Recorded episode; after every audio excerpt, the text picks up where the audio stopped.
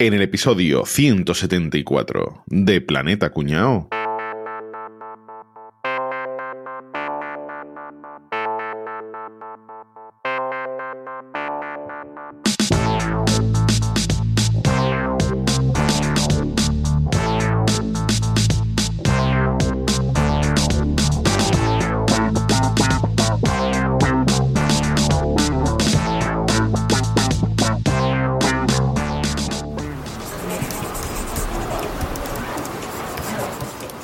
Tardes, venía los de las medallas al mejor aventurero. ¿Ha rellenado el formulario 155? Sí, doble copia. ¿Y la hoja de pago compulsada? También. Vale, pues espere la salita que le avisen.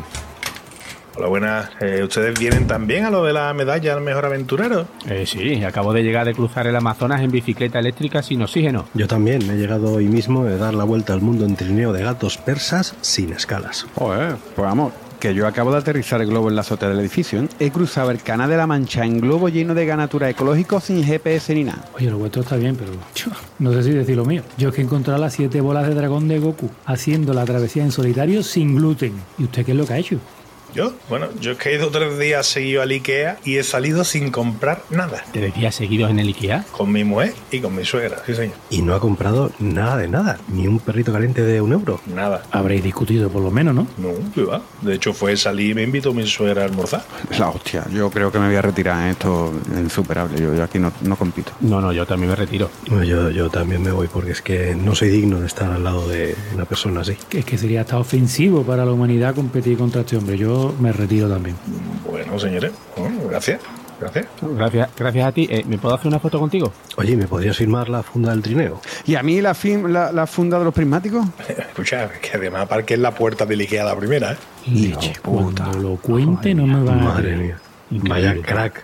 Bicharraco. ¿Ves? Teatrillo Ever.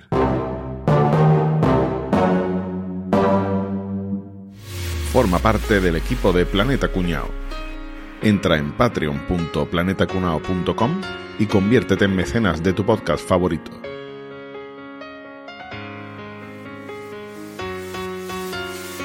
Además, estamos en tu red social preferida.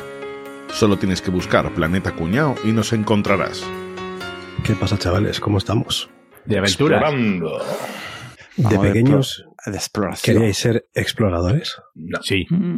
Lo veía a Miguel de la Cuadra Salcedo en la tele y me encantaba, tío. De hecho, yo me apunté a, a la ruta que está varios años y... Y nunca te Sí, cogieron, sí. ¿no? Fue, me cogieron para una cosa que hicieron cortita allí en Huelva cuando en ¿En el Suiza? 90 y... Ah, bueno. No, no, no. Eh, no me acuerdo que, no me acuerdo que fue, no, yo estaba en el instituto, no sé, 93, 94, no me acuerdo qué año fue, pero no, no, me- no llegué a pasar la, la última clasificación. Me hicieron una visita por allí por la Rábida. La última y- que pensó pero era, no- era, rapa- era raparse, ¿no? Como en la mili, ¿no? Y tú ya no, tú ya te dieron, ya no. Que era un, un saludo, ¿no? Hola, ¿qué tal? Y ya está. Hola, ¿qué tal? pues te voy a contar yo en un tuit mi nivel, mi nivel de explorador, ¿vale? De, de aventurero. De mi A ver. amigo arroba el mulacam, mulacam. Dice, gente que asalta el Capitolio de Estados Unidos sin problema y yo no tengo cojones de conseguir entrar por aventura con un bocata. Cierto. También esto parece, es una cosa como muy de hace mucho tiempo, ¿no? O sea, como que ya no hay nada por descubrir, ya no hay aventureros. Sí, no la, hay gente la que- exploración ya es del espacio, ¿no? Es de- de- del Sí, más allá, es. ¿no? Nuestro planeta ya está todo fuera, pero aquí ya parece que lo conocemos todo y dicen que hay una no sé cuánto por ciento del Amazonas que ni siquiera nunca ha pisado el hombre, ¿no? Eh, que no te tienes que ir al Amazonas, que en Sevilla este hay zonas inexploradas. Hay zonas ahí, es- es- cierto es, cierto es. Sí, señor. De hecho, en Estados Unidos dicen que como el 20% del territorio todavía es inhóspito, ¿eh? Inhóspito, ¿En serio? ¿no? Sí, sí. Pero inhóspito significa inexplorado. Exacto. Bueno, y, y no pito es que no se puede vivir, ¿no? Que no tiene hóspito.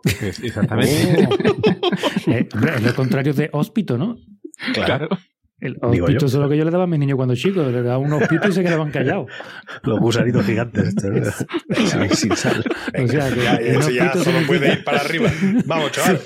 Sí, es lo contrario, un gusanito gigante, un no, hay co- no hay cosa más seca que los aspitos, ¿eh? Me cago en la Qué leche. tío. rico unos aspitos, tío. Hostia, tío. Todo aviado. Cuando te decía el niño, papá, toma tú, toma tú y tú. Qué asco, tío. Cuando le, cuando le pegaba el bocado al aspito y no estaba con los labios, que ya había había sido mojado previamente. Sí, sí, sí. Era demasiado tarde ya, ¿no? Para, Sí, sí, sí, sí. pa- para no morderlo. Pero eso- esos, esos carritos cargados de aspito, porque son míticos. o sea. Limpiar el Carrito coche de- los domingos y sacar siete paquetes de aspito entre el asiento del coche y el respaldo. Bueno, pues nada, vamos a, a contar aquí unos cuantos casos de exploradores así Pues yo, te, yo te voy a hablar del mejor. Esta vez no va a ser el superado Caballeto, porque el superado Ya lo veremos. Venga, Bueno, dale.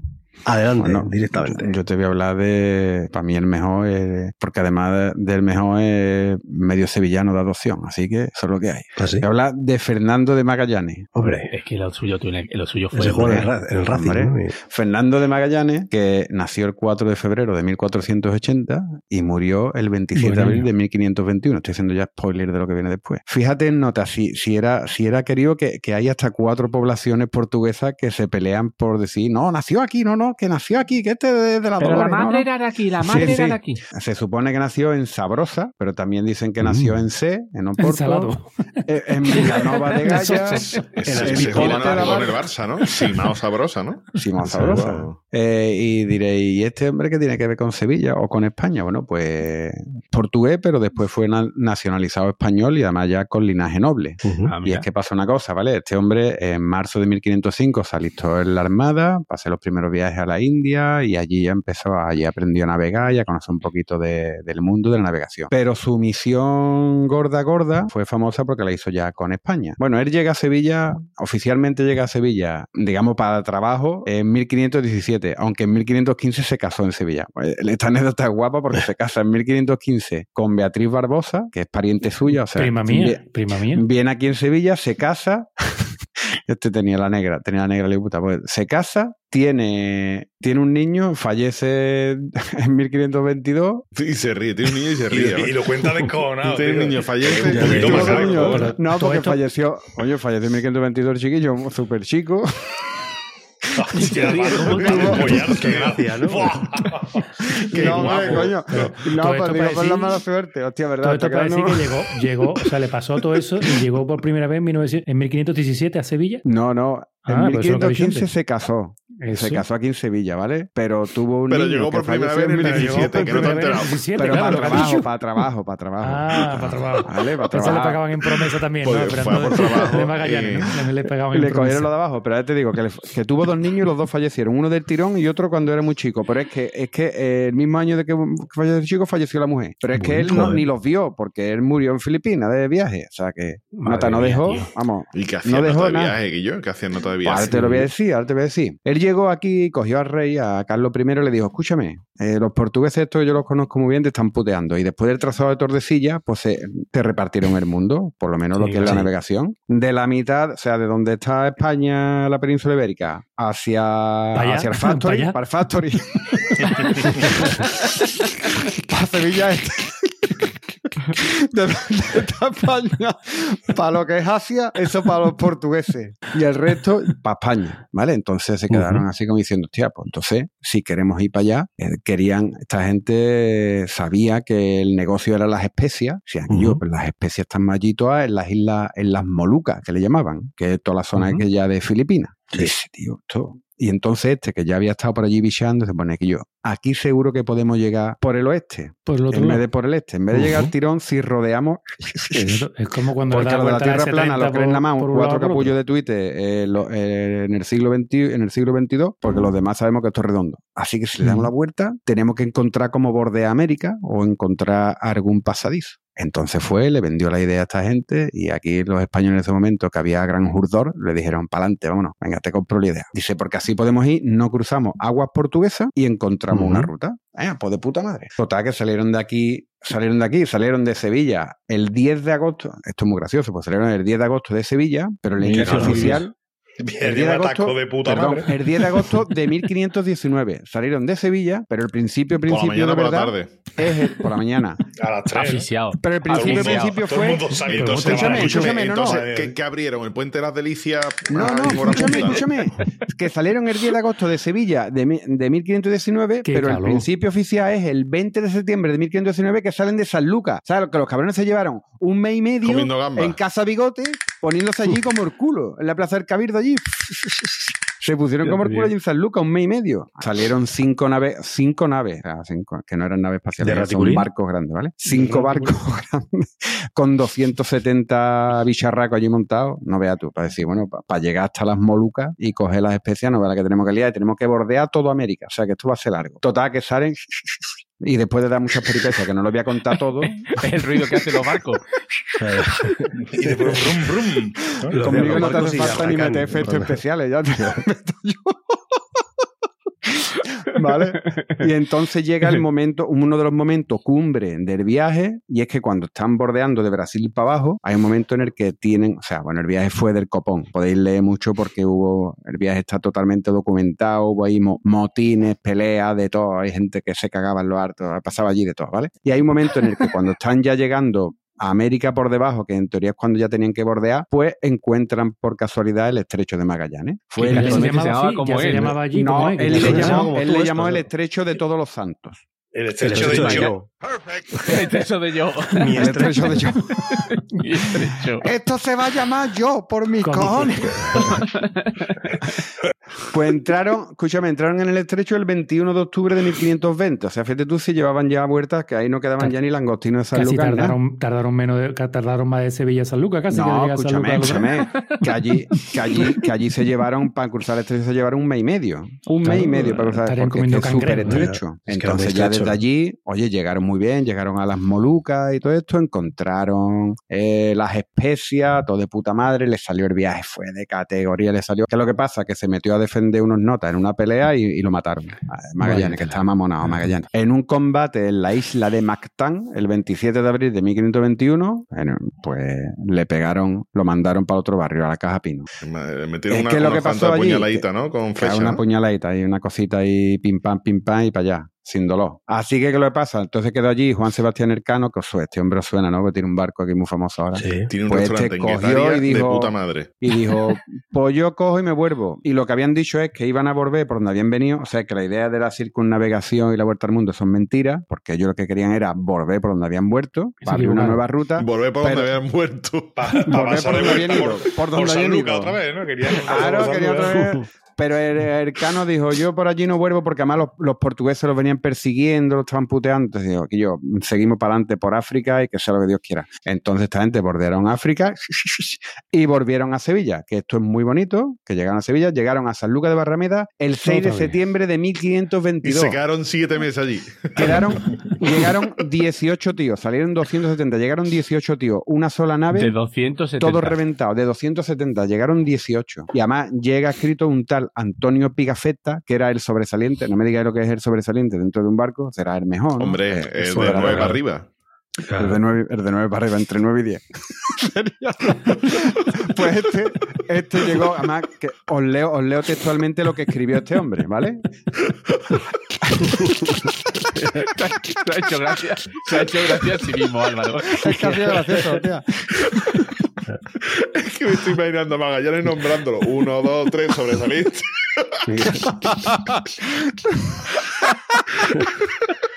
Hostia, parece, pero este tío es mejor que los notables. Y había un suficiente. ¿eh? Pues este hombre escribió, escribió, gracias a la providencia, el sábado 6 de septiembre de 1522 entramos en la bahía de San Lucas. Desde que habíamos partido de la bahía de San Lucas hasta que regresamos a ella recorrimos, según nuestra cuenta, más de 14.460 leguas y dimos la vuelta al mundo entero. El lunes 8 de septiembre largamos el ancla cerca del muelle de Sevilla y descargamos toda nuestra artillería. Antonio Pigafetta, el sobresaliente. Pues le doy un 9. Pues le doy un like. Sin ninguna duda. Pero a Magallanes, a Magallanes hay que darle un 10 por varias cosas. Entre ellas, porque demostró no solamente que Sudamérica podía ser rodeada y que los barcos podían navegar alrededor del mundo siguiendo la ruta celeste, sino que también demostró la inmensidad del Océano Pacífico, que los historiadores pensaban Los que era de bastante época, menor de lo que era, y él decía que era así de grande, tenía un perímetro de 11.000 kilómetros. Era así de grande. Y de hecho, hay un, hay un historiador, L. Evergreen, ¿vale? Que dice: en términos de prestigio y poder político, la, la circunnavegación de Magallanes y Elcano fue el equivalente del Renacimiento a la victoria en la carrera espacial. Me iré a recorrer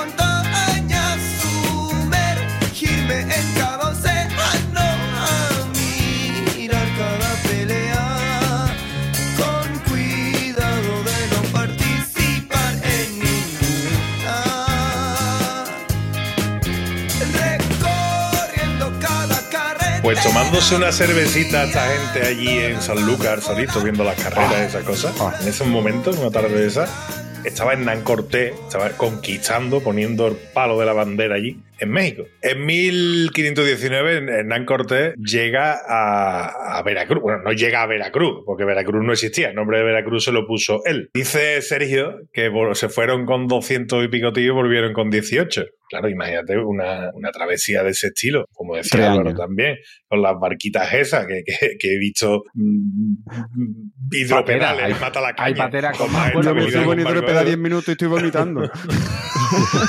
Pues imagínate lo que tiene que ser moral, psicológicamente y desde el punto de vista del liderazgo que tienes que ejercer como capitán, ¿no? Como el tío que manda en una expedición de ese tipo, que la gente no se te queme, que no se te revele, que no te manden a tomar por culo y te tiren por la borda y asuman el Bueno, control de, ellos de hecho estuvieron a punto, sí. y, y demás. Hernán Cortés llegó a, a Veracruz, llegó a México y le metió fuego a los barcos que llevaba.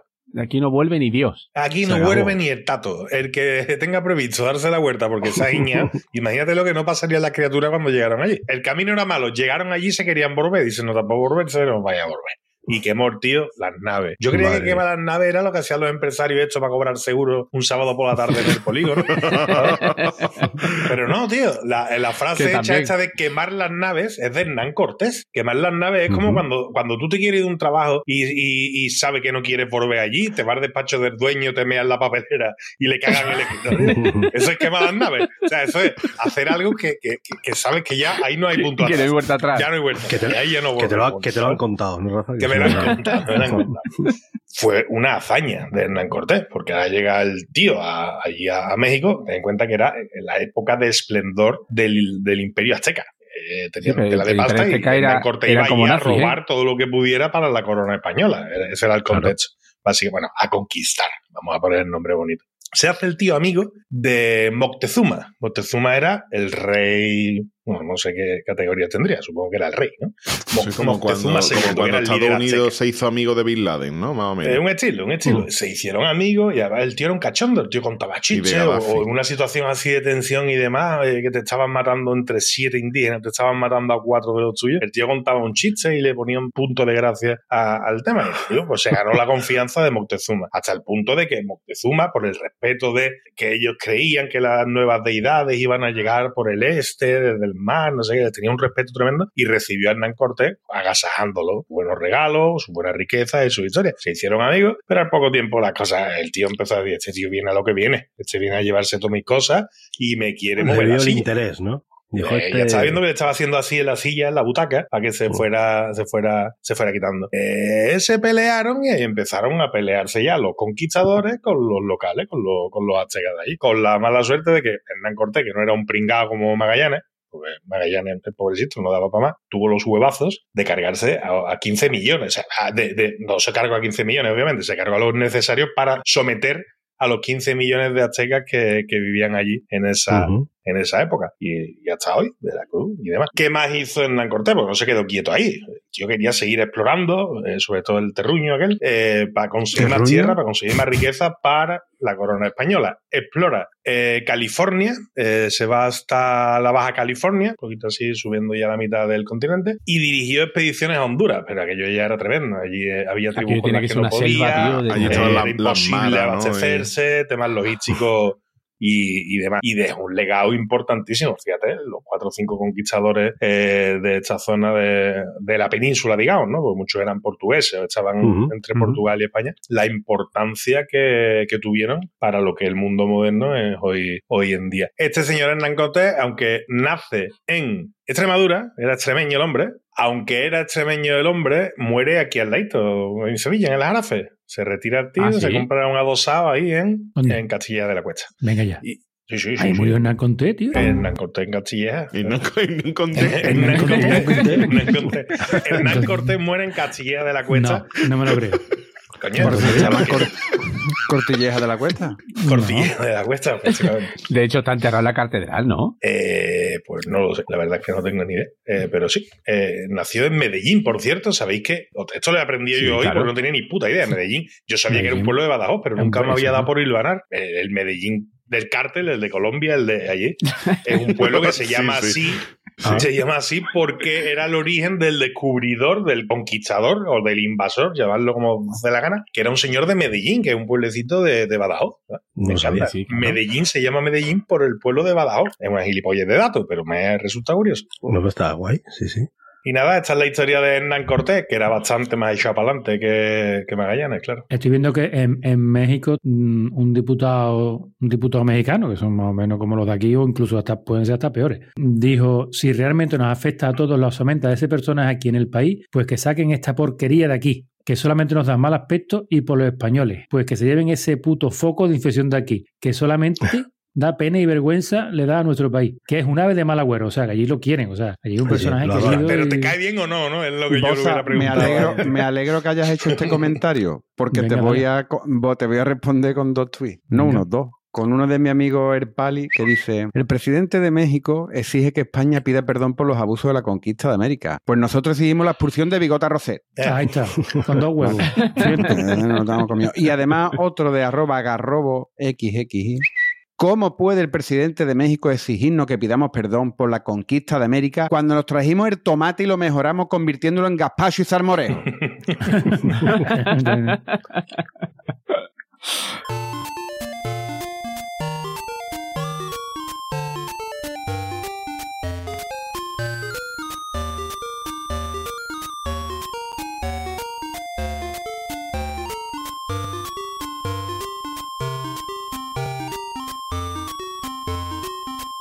Bueno, pues yo os voy a contar el caso de una persona, un personaje histórico, también un, un explorador de estos como muy clásico. David Livingstone, que es el, el típico explorador este que lleva el, el sombrerito, este, el salacot, ¿Cómo es? Y ¿Salakov? salacot. Salacot. Yo siempre Sí. digo Sakalov. Como dice aquí arroba Niconene. Doctor Livingston, supongo. ¿Supongo? El ser humano siempre suponiendo. Las suposiciones son generadoras de angustia, ansiedades, conflictos, meras conjeturas sin base alguna. Entonces no es usted Livingston, soy su cuñado.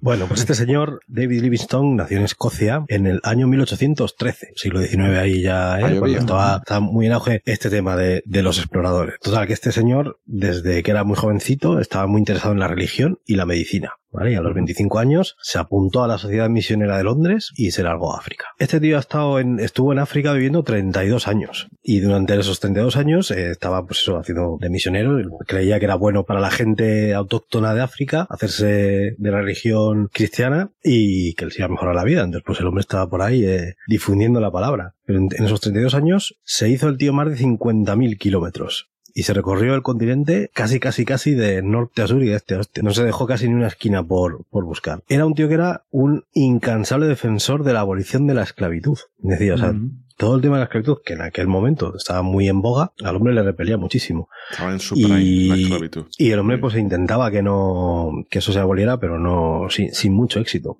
Más bien ningún éxito, ¿no? Más bien ninguno, ¿no? Pues no mucho, no, ninguno, ¿no? No sé, no ninguno, sí. Ninguno.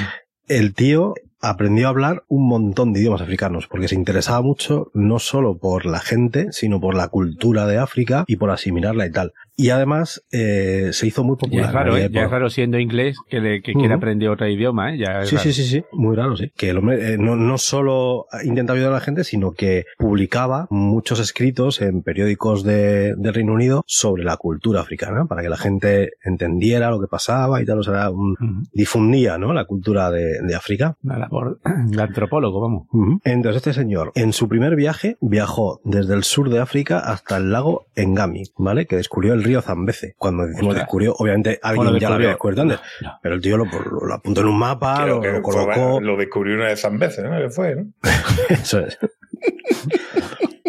Descubrió el río Zambeze y el lago Engami, ¿vale? En el segundo viaje de exploración siguió el curso del río hasta la desembocadura en el Océano Índico, o sea, fijaos, al otro extremo de África. Y durante este viaje descubrió las cataratas Victoria Mm. que son eh, un- las más grandes del mundo. Imagínate cuando este señor llegara allí y viera Claro, todo de- de- aquello. de- que lo descubre la catarata más grande del mundo. para no- Claro. no descubrirla, o sea, lo Le decía, he descubierto unas cataratas. Y el, y el, el guía que iba con él decía, no, no, si esto está aquí de Esto aquí, claro. el chico ya estaba aquí, ¿eh? Claro. Pues la voy a llamar Victoria, ¿no? Que es la- el nombre de mi reina. Pues vale, pues llámala como quieras. Aquí la llamamos de, de otra manera. Y en el tercer viaje, Livingstone viajó por el interior de África en busca de las fuentes del río Nilo. Iba el hombre buscando las fuentes del río Nilo y Hombre, si estaba en la catarata Victoria, iba bien, ¿no? Pues era nada más que tenía que haber subido. Eso es. Y descubrió el lago Tanganica, que es el segundo lago más profundo del mundo. ¿Vale? Todo esto, el hombre, cada vez que mm, se iba haciendo el mapa, iba descubriendo y escribía artículos y los mandaba a los periódicos del Reino Unido, con lo cual era un tío súper popular en la época. Claro, igual que en los años 80 a lo mejor los eh, astronautas eran muy conocidos y la gente mm, conocía sus nombres y todo lo que habían hecho, pues la gente en, el, en todo el mundo, no solo en el Reino Unido, conocía las andanzas de este señor y estaban deseando que les contara algo más sobre un continente que estaba todavía por descubrir. Pero hete aquí que este señor de repente deja de dar señales de vida. Ya no manda, no manda artículos, no manda nada. Aquí donde estará Livingston, pues no tal. Y entonces el periódico estadounidense, el New York Herald, contrata a un señor que se llamaba eh, Henry Morton Stanley y le dice, tío, vete a África a ver si encuentras a este hombre, a ver qué le ha pasado. Porque, oye,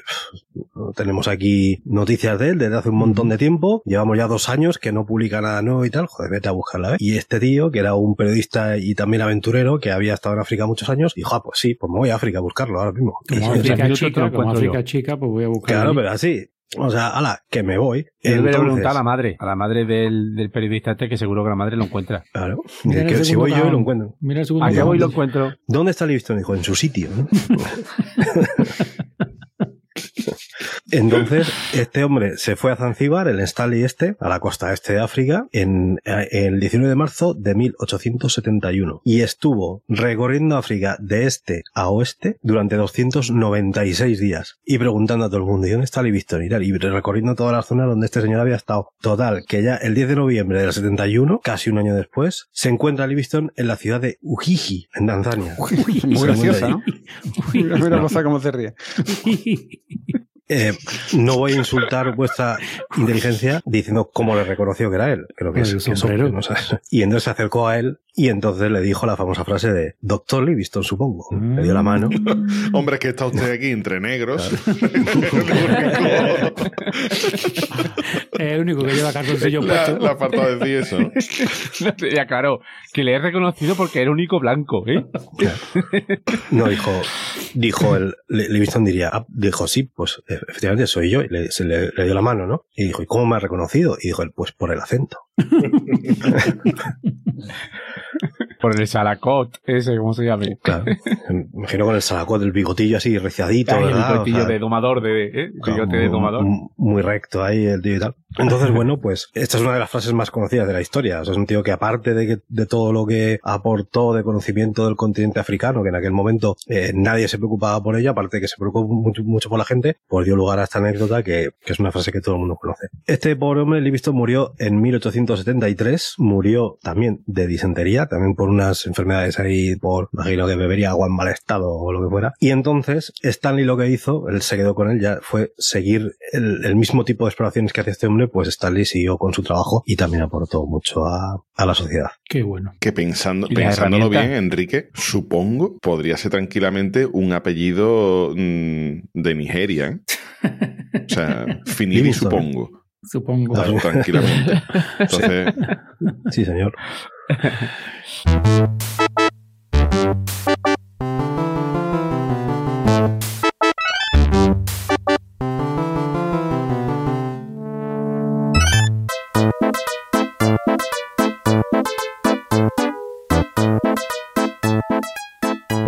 Bueno, pues ahora voy yo. Que no sabéis de qué voy a Voy hablar porque la almohada, os- ¿vale? Para echarme lo he borrado. Lo os lo- borrado. Os lo he borrado para que no sepáis porque os voy a hacer una serie de preguntas. Yo no voy a decir de quién voy a hablar. Os voy a dar una serie de datos porque os voy a quedar flipado de que una persona súper conocida como la que yo voy a hablar haya hecho todo esto que yo os voy a contar que ha hecho. O hay que poner la cuota femenina también un poquito porque había hablado nada más que de exploradores hombres. Sí, me tiene en agua ahora mismo. Bueno, Cuenta, os voy cuenta. a hablar de una mujer famosísima, mexicana y mundialmente conocida por casi todo el mundo. Esta mujer ha hecho cosas increíbles, o sea, impresionantes. O sea, no, no, Frida Kahlo. o sea, no, no, calla, calla, no diga nada. Incluso se ha rodado una película con alguna de sus historias. Una película, ¿eh? No, Uf. ya os diré quiénes son los protagonistas, pero una película Salvaje, sobre todo. entonces. Estos son algunos de los de los de los Yo de tengo su un de- tuit de esa película. de su descubrimiento y aventura. Pues al final me lo cuenta. Al final me lo cuenta.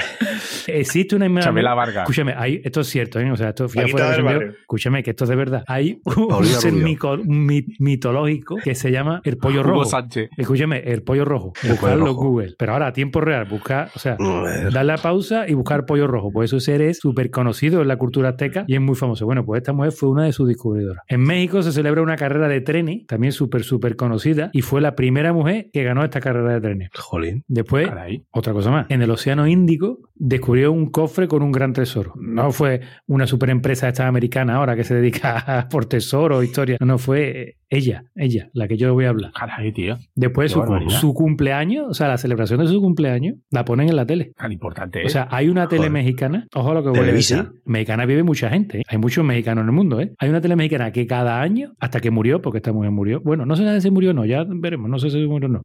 Celebra Oh. su cumpleaños y lo pone en la tele. ¿Qué me está O sea, contando? Caray. te estoy contando. Descubrió un cráter de un meteorito que cayó en la Tierra. O sea, son Joder. cosas increíbles, tío. Es una de las investigadoras más reconocidas en el tema de investigación de tormentas y huracanes. Ha ganado concursos de fotografía al más alto nivel. Ha participado en grupos de rescate de todo tipo de animales en todo tipo de copas de árboles. O sea, una, una locura. O sea, Pero esta mujer ha dejado algo para hacer a los demás o algo. Sí, sí, ¿no? yo creo que lo ha hecho todo. Ha encontrado una ciudad que estaba perdida. O sea, se puede ser Bueno, entonces O sea, ya era el cuerpo completo. Indiana Jones. Croft. Y es más, es más, si buscáis en internet después su nombre, veréis que tenía hasta un caganer, un caganer de estos de los catalanes, esto que pone un tío cagando Sí, los sí, belenes. Pues hay un caganer de esta mujer. Me estás asombrando. Pues yo estoy ya perdidísimo. ¿eh? Hay un gran misterio en torno a su muerte, porque no se sabe si ha muerto o no, porque una mujer muy misteriosa. Hay unas teorías en YouTube, hay un vídeo donde se polemiza y donde se razona si esta mujer fue envenenada, atropellada o murió al enfrentarse a un león. O sea, no se sabe porque desapareció hace unos años y no se sabe Un lo león que- en México. lo que pasó con ellos. ¿Un león? No, Ujú. bueno, en México. Esta mujer el México, la Baja California y, y todo, vamos. Incluso pudo morir electrocutada. O sea, una cosa Qué mal grandísima. rato. Qué raro. ¿Sabéis su nombre? No. Panfilia No. López Márquez. Panfilia. ¿Que era española? Era mexicana. Capria llevo una hora diciendo que era mexicana.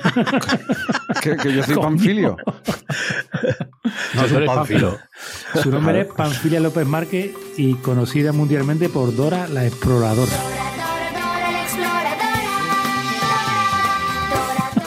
Anda, ¿Qué dice, tío? Ese es su nombre real, tío. Sí, sí, sí. Panfilia. Dora la Exploradora. ¿A que la conocéis? Bueno, claro. lo vamos a conocer, me, tiene hasta- me ha tenido toda la info.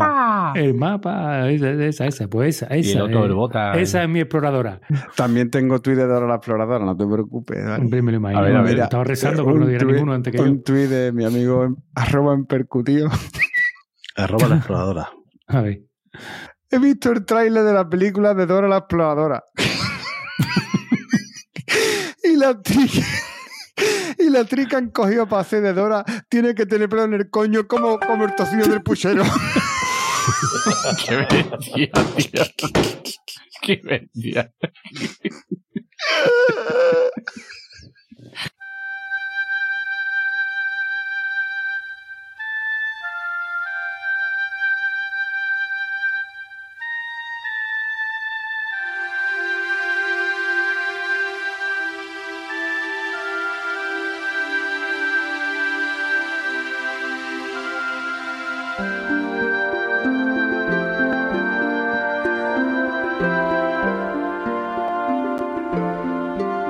A mí no hay cosa que pueda ser más desagradable que descubrir el Polo Norte, el Polo Sur, la Antártida. O sea, tiene que ser el sitio más inhóspito de la faz de la Tierra totalmente. Y como todo sitio inhóspito, pues ha habido más aras que se han emperrado en esos sitios. En 1908, Frederick, Frederick coño, lo diré.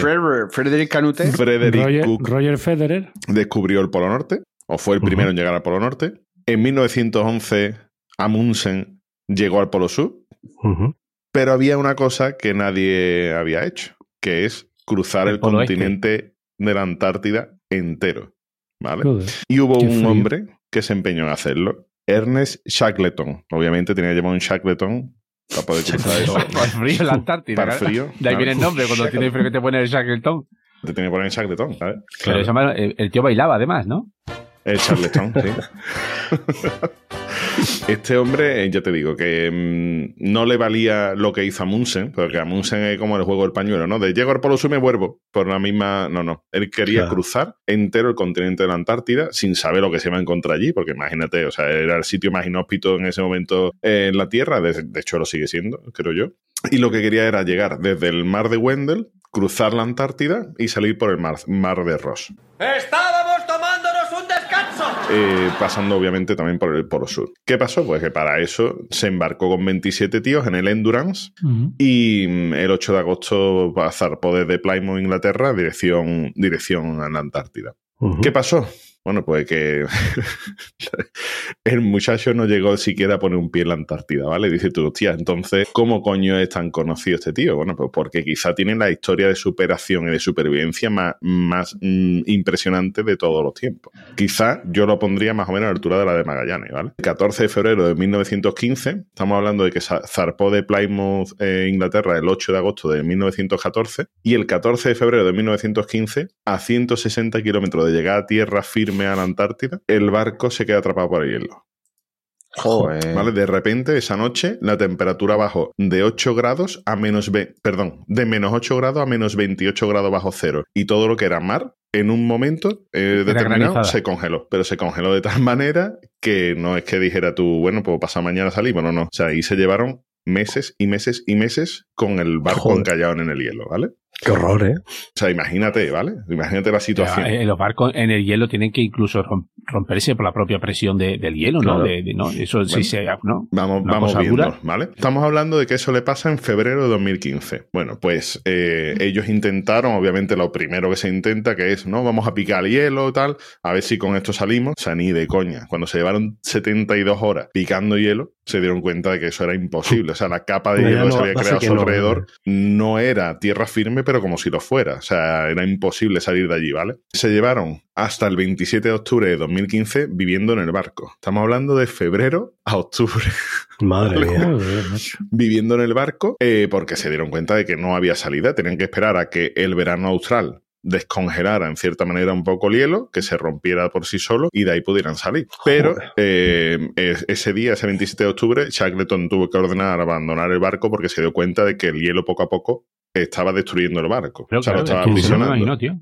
Y ya el 21 de noviembre lo terminó de, de destrozar. O sea, lo hizo un amasijo el barco. Entonces. Mm, O sea, que se- y se derritió cuando ya te habías quedado sin barco. ¿no? Cuando ya te habías quedado sin barco. flotando en una tabla, No, tío. no, no, se derritió. O sea, es que lo engulló. Lo destrozó, ¿vale? Lo engulló. Entonces, estamos hablando ya de noviembre de 2015. Desde febrero que encalló el barco, noviembre de 2015. Eh, esta gente, eh, todo este tiempo, eh, permanecieron comiéndose pingüinos, focas, sea, cualquier cosa que vieran por allí se lo comían. Eh, pero ya cuando. Vamos, de- lo de, lo de Viven era un juego de niños, para eso. básicamente. Cuando ya tuvieron que abandonar el barco y tuvieron que acampar al aire libre en un témpano de hielo, porque eso era una capa de hielo eh, y demás, pues ya se vieron obligados a sacrificar 69 perros de trineo que llevaban eh, para poder comer y estuvieron a puntito de tener que empezar a comerse entre ellos porque es que no tenían ya de dónde salir, ¿vale? Entonces, ¿qué, qué decidió? En abril de 2016, eh, lo- una cosa, perdona, que se me ha olvidado, una cosa que hicieron antes de, de que el barco se destruyera.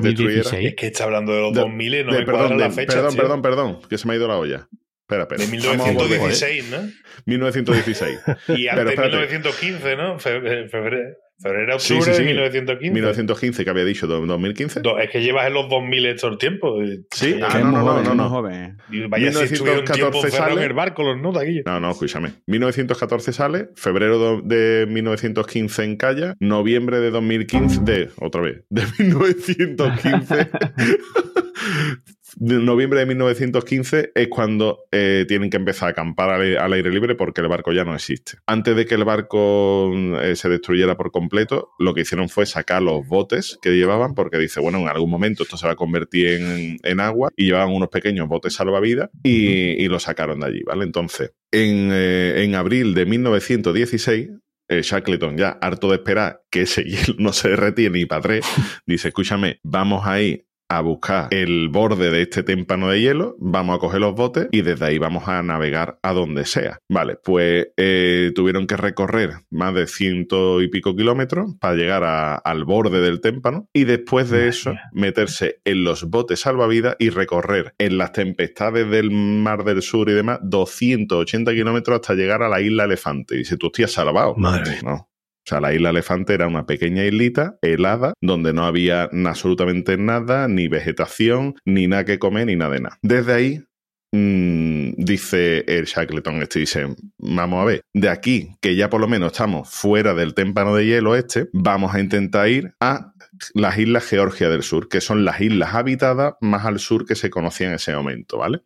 Donde había una estación ballenera y allí iban a pedir ayuda. Se va en nota el 24 de abril de 1916 junto con otros cinco hombres de la expedición y llegan a la isla de Georgia del Sur. ¿Qué pasa? Que encima tienen la puta mala suerte, después de 16 días navegando por tempestades, por olas gigan- gigantescas y demás, en un pequeñito bote salvavidas, llegan a la otra parte de la isla donde no estaba la, la de esta, la, mm, eh, la estación ballenera. O sea, llegan a la isla, a la parte sur, y la estación ballenera estaba en la parte norte de la isla. Tuvieron que recorrer durante 10 días todo el interior de la isla, que estaba todo que estaba todo lleno de montañas, glaciares e historias, que era, de hecho, atravesar esas islas a pie no lo había hecho nadie nunca tampoco, pero bueno, después, después de 10 días llegaron por fin a la estación ballenera. Estamos hablando del 20 de mayo de 1916 y esta gente encallaron el 14 de febrero de 1915.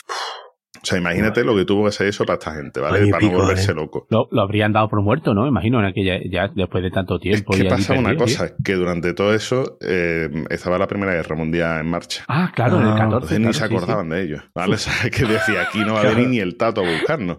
Porque es que la gente estaba en otros Otra menesteres. En otra cosa más Estaban en importante. otros menesteres, ¿vale? Eh, llegaron por fin eh, Livingston, eh, Livingston, coño, Shackleton y los otros cinco llegaron a la estación ballenera y dice, bueno, pues ahora que estamos aquí con los buques de los balleneros y demás, vamos a ir a rescatar a los otros a la isla Elefante, a los otros 22. Vale, estamos hablando de que llega el 20 de mayo de 1916, ¿no? A la estación ballenera. Después de varios intentos de llegar a la isla Elefante, imagínate lo que era tener que navegar por eso y lo hicieron en un pequeñito bote salvavidas. Pues después de varios intentos, el 30 de agosto de 1916 fue cuando consiguieron llegar de nuevo a, a la isla Elefante, rescatar a los otros 22 compañeros y la- milagrosamente los 27 que zarparon en, de Plymouth, eh, Inglaterra, el 8 de agosto de 1914, volvieron sanos y salvos a, a Inglaterra de nuevo. Y nos mandaron a la guerra. Qué. Después de dos años. Después de Y dos tal como años llegó, cayó una bomba, ¿no?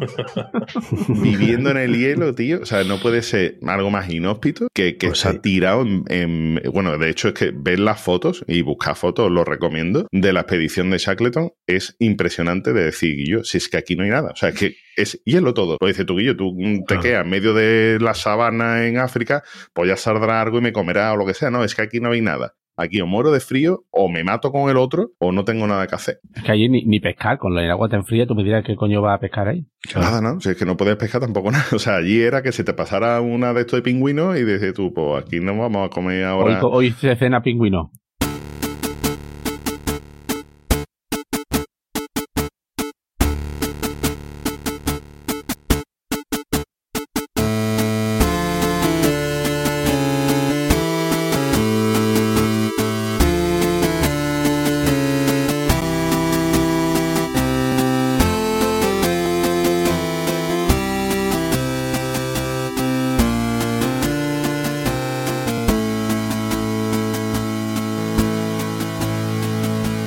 Os vengo a hablar de un tipo al que descartaron a última hora en el casting final para hacer de James Bond en Diamantes para la Eternidad, en el de 1971. ¿Qué dice? ¿Eso es verdad? Sí, de verdad. Pero además mm, se ve que el mismo día que fue a hacer la, el casting, pues le, lo rechazaron y el tío en vez de cabrearse, pues digo, mira, pues ya que he venido aquí de vuelta a mi país, que hace tiempo que no venía, voy a aprovechar y voy a cambiar mi vida y de paso la de la historia de la exploración. Ujú. No está mal, ¿eh? Como entradilla, sí. está. No está mal, ¿no? Es Ranulph Fine. Escúchame, entonces dices- cuando, cuando yo he dicho que era actor, era cierto. Este que es el padre del Ralph Fiennes, el Su actor. tío. Ah, Es vale, vale, vale, vale. Es su tío. Para algunos es el tío de los actores Joseph y Ralph Fiennes, ¿no? El de, el del paciente inglés, ¿no? O el Ujú. del cuento de la criada. Para otro es el heredero del título del baronet de Twittlestone Wickelham Fiennes. Para otros, para otro es eh, un ex oficial del Servicio Aéreo Especial del Ejército Británico, pero para gran mayoría es el mayor explorador vivo del mundo. Y de hecho tiene ese récord Guinness. ¿Vale? Y ahora diréis, "Tía, pues yo este tío no lo conocía de nada. Como militar, os he dicho que tenía una faceta militar. mm, fue- estuvo en ejército aquí en, en Reino Unido y tal, pero vamos, lo que, por lo que está leyendo, este tío básicamente era un mercenario que luchó contra los comunistas opositores del sultán de, de Omán. Y allí, pues ya entró en contacto con la dureza del desierto y parece que eso como que le despertó en el interior, ¿no? Las ganas de explorar lugares extremos, ¿no? Hizo una expedición a finales de los 60 en, ¿cómo se llama esto? Los overboards, los aero, aerodelizadores, no sé cómo se llama. eso. Pues hizo una expedición para remontar el río Nilo en, en este tipo de aerodelizadores, ¿vale? Y está hablando a principios, o sea, a finales de los 60, ¿no? Que ya Joder, era una cosa sí. bastante rara. Después, em, lo que he dicho, se cansó de estar haciendo el tonto allí con la overboard este y se y fue cuando hizo el casting para hacer de James Bond y mm, no le cogieron porque al que cogieron fue a Roger Moore o sea este tío ya está ahí una idea de que el, el Ranulph Fiennes este de joven tenía una buena percha pero ya aprovechó que estaba en la ciudad y vio que en el Ministerio de Defensa estaban buscando eh, militares para o exmilitares que se quisieran apuntar a una expedición que estaban preparando, ¿vale? Pues esta primera aventura era cru- cruzar Canadá de norte a sur. Lo típico, ¿no? Me imagino que quería unos científicos para medir no sé qué y querían, eh, ¿no? Experimentados exmilitares que pudieran encargarse de todo el tema de, la logística, ¿no? Y del apoyo. Se ve que el tío fue un. Le, felicitaron lo bien organizado y planificado que tuvo todo. Y el tío se vino arriba y dijo, hostia, pues empezó ya, se hizo como un referente de expediciones así científicas por todo el mundo, ¿no? Y fue haciendo, pues, que si visita unos glaciares de Noruega, que si una travesía por el Polo Norte, hasta que le llegó su gran reto, que era la expedición Transglobe. Circunnavegar la Tierra, pero no como ha explicado Capria que hizo Magallanes y Elcano. No, no. Esto es atravesando los polos de norte a sur. O sea, rodea- da la vuelta De a la Tierra, abajo. pero de arriba abajo. De arriba abajo, exactamente. Pero solamente podía utilizar transportes de superficie. Ni aviones, ni avionetas, ni globos, Vale. ni nada, ¿vale? Entonces, comenzaron en 1979, que ya estábamos vivos la mayoría de nosotros. Comenzaron en Greenwich, en Reino Unido. Bajaron hacia el sur por donde podían por carretera y si no, por barco. ¿eh? La expedición duró 14 meses. Recorrieron 160.000 kilómetros y cruzaron el Sahara, en la Antártida y el Ártico. Nadie más ha repetido esa hazaña. Joder. Espectacular. Este tío ya imagino que está ya le digo, vale, ¿y ahora qué más quiero, no? El tío se puso, ¿no? Quería, pues, no, quería buscar más sensaciones, buscaba cosas nuevas y tanto buscar que acabó en, en 1992, que es bastante reciente, acabó encontrando los restos de Irán, que es una, una ciudad perdida que aparece nombrada en el Corán, que sería el equivalente para nosotros de Sodoma y Gomorra, ¿no? Una ciudad así maldita para Dios. Y tú dices, pues, bueno, vale, bueno, pero es que ya había habido 20 expediciones intentando localizar ese- a esa- esos restos y este tío sí que lo consiguió. Eso ¿A es como voy yo y lo en que Shambhala, dice? ¿no? No está la, Sí, ¿no? la mítica Shambhala y eso, ¿no? Ciudades Sí, que se cosas de supone... esas, ¿no? Ciudades que tú dices, bueno, Troya, ¿no? Troya en su momento se creía que era fábula. bueno, el tío se ve que se cansó de tanto desierto y dijo, pues ahora me voy a tirar de nuevo al frío, que es lo que a mí me, me sienta mejor para los huesos. Y quiso eh, homenajear a a Shackleton, este que tú estás explicando, porque era, era, era su ídolo, ¿vale? Claro. intentó cruzar el, el Antártico, pero en solitario y sin apoyo, ¿vale? Lo hizo durante 93 días. Joder. Pero por, de- por el tema del tiempo, no el mar de Ross no estaba helado, entonces sí cruzó, pero no fue el trayecto tan largo como el que hizo Shackleton. Entonces dijo, "Oh, voy a repetir. Y lo intentó de nuevo. Y tuvo un cálculo renal y también se quedó sin poder terminar el- está la agafado, travesía. ¿eh? Está agafado. Y dijo, pues, dije, "Ta- coño, ¿será que estoy agafado? Me voy a ir al Polo Norte. Y voy a cruzar el Polo Norte en solitario y sin apoyo. Pero que yo, que tampoco, que tuvo mala suerte que se le cayó el trineo que llevaba por una grieta, sujetando allí el, el trineo, porque es que decía que como se me vaya para adentro, me muero aquí de frío. De, ya va- o sea, en el trineo ya va el hornillo, la comida, Claro. pues sujetando el tío con la mano izquierda allí, menos mal que el tío era diestro. Sufrió una congelación en la mano izquierda, que bueno, que prácticamente los dedos de la mano, tú dices, no, lo típico, cuando se dio cuenta, pues tenía los dedos negros. Cuando regresó al Reino Unido y le dijeron dijeron, bueno, hombre, eso no es grave, pues la lista de espera ahora mismo para la operación tiene unos días y que vete para casa y que mientras pues, se irá regenerando poco a poco el, tejido quemado por el frío. Y este que ya te digo yo que no está muy fino, pues se ve que los dolores eran inhumanos. ¿Y qué hizo el tío? Pues se fue al taller de su casa y en el torno pues allí fijó el dedo en ¿no? en el banco de, de, trabajo y con una Black Decker, una sierra calar Black Decker, pues se cortó el mismo los dedos justo por encima de donde le dolía. Quería, que, quería coger una palita, ¿no? De minusválido. Claro. Más que no le dolía, no le dolía el hombro. Bueno, pues. O el cuello. En 2003, ya estamos muy recientes, ¿eh? O sea, todavía está hablando de hace 300, 500, no, no. Y ya en 2003 sufrió un ataque al corazón eh, que bastante jodido, ¿eh? que necesitó un bypass coronario y tal. Da igual. Cuatro meses después estaba, se apuntó al 7x7x7 que no sé si lo conocéis tú, Boza, que eres muy de sí, Esa, historia sí ¿Sabes lo que es el 7x7? Esa historia Son sí la siete maratones en siete días en siete continentes. Eso cuatro meses después de una coronaria, ¿vale? Y corrió el cabrón siete maratones en siete días en Patagonia, Malvinas, Sydney, Singapur, El Cairo, Londres y Nueva York. Joder. Pero por desgracia, la vida le enfrentó a un reto para que este hombre que había cruzado los lugares más extremos no estaba preparado. Y su mujer, su querida Ginny, pues murió de cáncer de pecho en 2004. Vale. Así que pero esto también le sirvió, pero este hombre, a Ranulf, él dijo, pues mira, toda esta aventura que llevo haciendo el gilipollas, que está un montón de tiempo fuera de casa sin poder estar la de mi mujer, voy a hacer que estas cosas pues sirva de algo, ¿no? Así que empezó lo típico, a buscar patrocinadores, dice, oye, mira, tú me patrocinarías que yo voy a hacer la típica aventura, ¿no? Como Red Bull y cosas así. Y con ese dinero, pues recaudar dinero para fono, ¿no? Para dedicarlo a, a, fines benéficos. Y además decía, dice, yo estoy dispuesto a lo que sea, frío, calor o altura. Y este hombre tenía un pánico tremendo, al, tenía un vértigo brutal. Así que lo primero que hizo fue ascender al Everest, con los vértigos que tenía el pobre hombre, ¿vale? Uh -huh. Pero le dio un infarto a falta de 400 metros Oh, de llegar a la cumbre. Vale, hombre. Da igual. No, no, Rafa, da igual, da igual. Lo volvió a intentar. Y esta vez el infarto le dio a cuando faltaban solo 300 metros para llegar a la cumbre.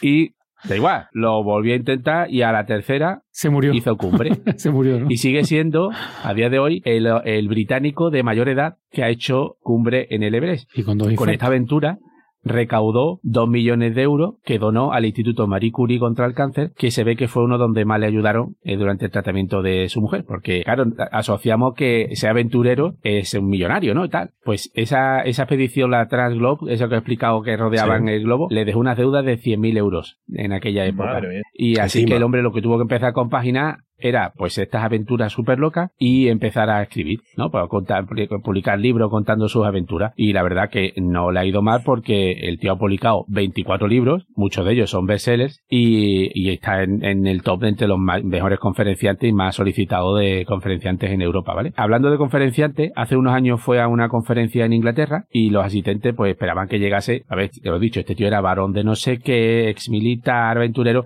se imaginaron que llegaría por lo típico un Rolls Royce, ¿no? Con su chofe y él sentado detrás y tal. Llegó en parapente. Pues no, se presentó, se presentó Ranulf con un formondeo, como el de Capria, y una caja de libros en el maletero. Claro, este hombre venía a dar la conferencia y dije, bueno, después de la conferencia, si pongo allí una paradeta de momento y me vendo yo alguno de los libros que traigo y me saco un sobresueldo, Me pues paga el mejor. desayuno de mañana, claro. Claro, el tema es que al día siguiente, cuando terminó la conferencia, digo, bueno, ¿y usted dónde se va a quedar aquí en En Londres? el coche. Y dijo, eh, dijo, es que no he encontrado, y me acuerdo de Álvaro, dijo, es que he visto que está todo menos de 300 dólares, la- 300 libras a la noche y no encontré nada, así que yo voy a dormir en el maletero del coche que no la... Claro, este tío que había cruzado, eh, lo que tú dices, ¿no? Con ese frío cruzando el desierto, el, el, el asiento trasero de un mondeo, para ese Claro. tío era, vamos, la habitación del Ritz. bendita, claro. Se arropaba con los libros y ya está. Aparte que los mondeos tienen buenos está. asientos traseros. Así que estamos hablando de un tío que ha sido el único humano capaz de cruzar el Polo Norte, el Polo Sur, que ha ascendido el Everest, que además, ojo, ha llegado a recaudar entre todas sus aventuras 24 millones de euros, que ha destinado sobre todo a la lucha contra el cáncer, y que a día de hoy ni es millonario, ni prácticamente tan conocido como, como de ser. Capria, Hola, querido, El, ¿Qué el tal? explorador de Twitter. ¿qué pasa? habré hecho una expedición hoy para He hecho, he hecho varias, he hecho varias. tweets. Lo que pasa es que no sé por qué, pero hoy, hoy están súper guarros los, los tweets, ya te digo. Están sucios, no los. Bueno, Es imposible superar el tocino, pero bueno. Están, están hoy cochinísimos, tío. No sé, las exploraciones, las exploraciones han ido hoy por otro lado, ¿vale? Vamos a ver. Venga, vamos con el primero de arroba clean pity clean. He de confesarte que he tenido una aventura. ¡Qué tonto eres, Indiana Jones!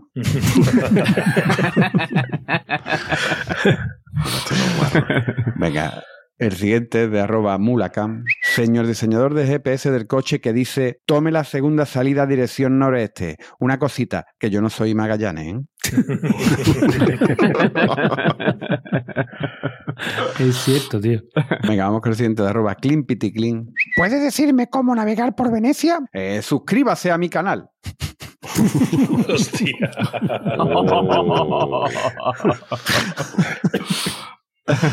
Venga, vamos con el siguiente de arroba palabra de freak. Aquí cohete explorador a torre de control. Procede a introducirme en nave nodriza invasora. Cada vez que follemos te va a poner igual de gilipollas. Son hostiles, repito, son hostiles.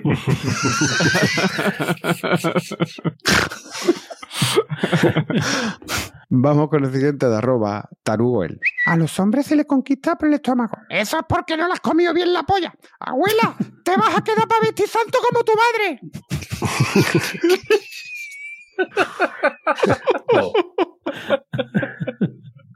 Mira, este tenía que haberte lo dicho antes también, pero habría sido molestarte demasiado, Bosa, el tema del mexicano. Dice mi amigo arroba mulacam. Dice, no hemos pedido perdón por la Macarena, vamos a pedirlo por la conquista de América. y eso que el pollito es primo mío, primo de mi madre. Es familia mía. El, de- el del pelo blanco de los de Río, se lo he contado, ¿no? Ese también era explorador, era el Cano.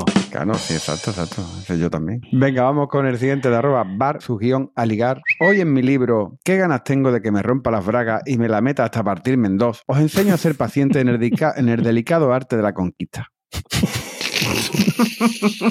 Qué bestia. Traído por los Te pelos. digo este, que lo- que- Literalmente, ¿eh? De conquista. Te lo, digo, te lo digo, te lo digo que lo he endursado, ¿eh? que no es así literal. Venga, y termino, termino ya con este de arroba francisquito. Manolo, tengo una aventura. ¿Pero una aventura tipo Indiana Jones en el templo maldito? Dice, no, no, una tipo tu amigo Paco me mete tortaco.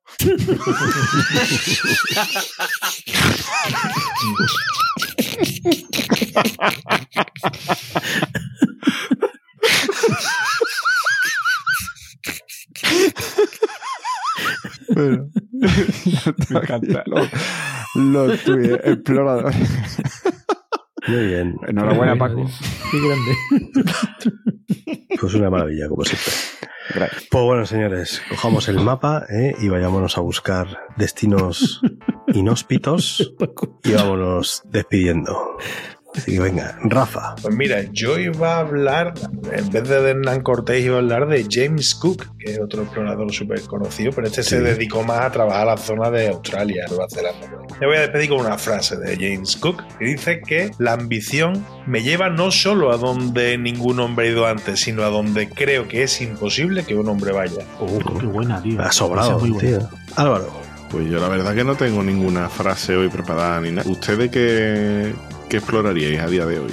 Yo, yo me voy a Praga en unas horas y estoy acojonado.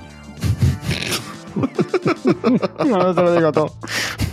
Pues no, no- no sé contestar a tu pregunta, Álvaro. No sé. Es que no, ya no hay nada por explorar, ¿eh? Ya esta gente, los cabrones se han cargado todo, ¿eh? En la Tierra yo creo que ya poca cosa. Ya fuera. Debajo, debajo El tierra. espacio, tenemos quizás. que hacer, tenemos que explorarnos a nosotros mismos, que no nos conocemos todo Qué, el qué día. bonito, qué bonito ha quedado. Vuestros sentimientos. Boza.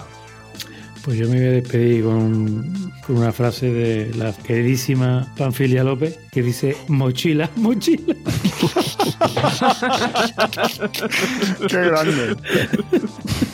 Capea. Pues yo, como no pensé de otra forma, me despido con una frase de mi amigo Fernando de Magallanes, que dice: La iglesia dice que la tierra es plana, pero yo creo que es redonda porque he visto su sombra reflejada en la luna. Le tengo más fe a la sombra que a la iglesia. Magnífica. ¡Wow! Y Caballeto. Pues yo traigo una frase también hecho como Capria. Mm, Una frase del personaje que he leído hoy de Ranulf Fine. No hay mal tiempo, solo ropa inadecuada. También, ¿verdad? Yo creí que iba a decir mi sobrino, a ver si mi sobrino me, me regala algo. A ver si mi, mi sobrino me quita de trabajo ya, coño. puta. Cabrón. Bueno, señores, pues nada, recordad que nuestra web es planetacunao.com, estamos en todas las redes sociales con el nombre de usuario Planeta Cunao y que entrad en tienda.planetacunao.com donde tenéis los diseños de camisetas exclusivos que no encontraréis en ninguna parte. ¿Eh? Si lo llegan a ver estos exploradores, lo mismo se llevan alguna por ahí. pero Podéis explorar internet entero, no lo vais a encontrar. No sé, sol- solamente ahí. Y nada, pues eh, también acordaos de coger por la pechera a alguien que sepáis que no nos ha escuchado todavía y obligarle a que nos escuche, eh, sea como sea, pase lo que pase, quiera o no quiera. No me no, tampoco es eso. Le convencéis para que nos escuche, ¿eh? Pero convencerlo que- de que quiere, ¿no? Claro. Le ponéis un episodio que, se- que sepáis que le va a gustar y, y ya está, que no tiene por qué ser este. Sí, Sí, sí, es que te lo va a agradecer. Sí, que te lo agradecer. Cuando vea lo divertido que es, él te lo agradecerá. seguro que sí. Así que venga, hasta la próxima. Adiós. Adiós.